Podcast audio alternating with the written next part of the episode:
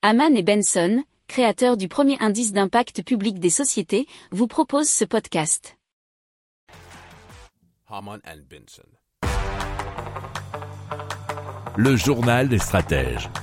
Alors c'est une chercheuse à l'université de Pékin qui a développé une caméra 3D qui combinée à une intelligence artificielle détermine l'âge physiologique, c'est-à-dire l'âge biologique d'un individu, selon sudouest.fr. Alors, influencé par une multitude de facteurs tels que l'environnement et l'alimentation, eh l'âge biologique reflète la santé de nos cellules et de nos organes, ce qu'on peut aussi appeler plus communément l'horloge du vieillissement. Et donc en se basant sur les photos de visage 3D de 5000 résidents de la ville de Jidong qui se trouve en Chine, les chercheurs ont mis au point deux horloges, l'une qui prédit l'âge chronologique et l'autre l'âge biologique. Alors l'IA se sert des changements subis par le visage au fil du temps pour obtenir un résultat.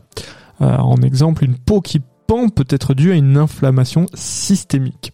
Alors le concept d'âge biologique est un terme générique désignant l'ensemble des événements multisystémiques survenant avec l'âge, explique Christopher Bell en pleine étude de la relation entre l'âge et la maladie chronique à l'université de Londres. Et donc, euh, ce qui sera intéressant de voir, c'est euh, si par exemple la machine trouve un, réel grand différentiel entre notre âge biologique et notre âge réel. Et en cela, si par la suite on peut nous trouver par exemple des traitements, une autre façon de vivre, nous dire qu'est-ce qui on pourrait nous préconiser. Et donc on part là dans, dans les technologies de la santé.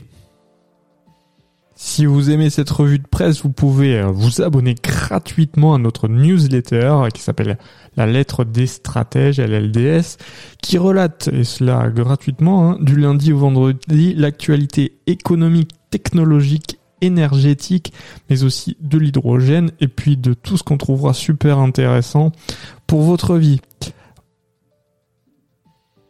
Pour approfondir ces sujets, abonnez-vous à la newsletter de Haman et Benson et écoutez nos autres podcasts que vous retrouverez dans les notes de l'émission ou sur notre site internet.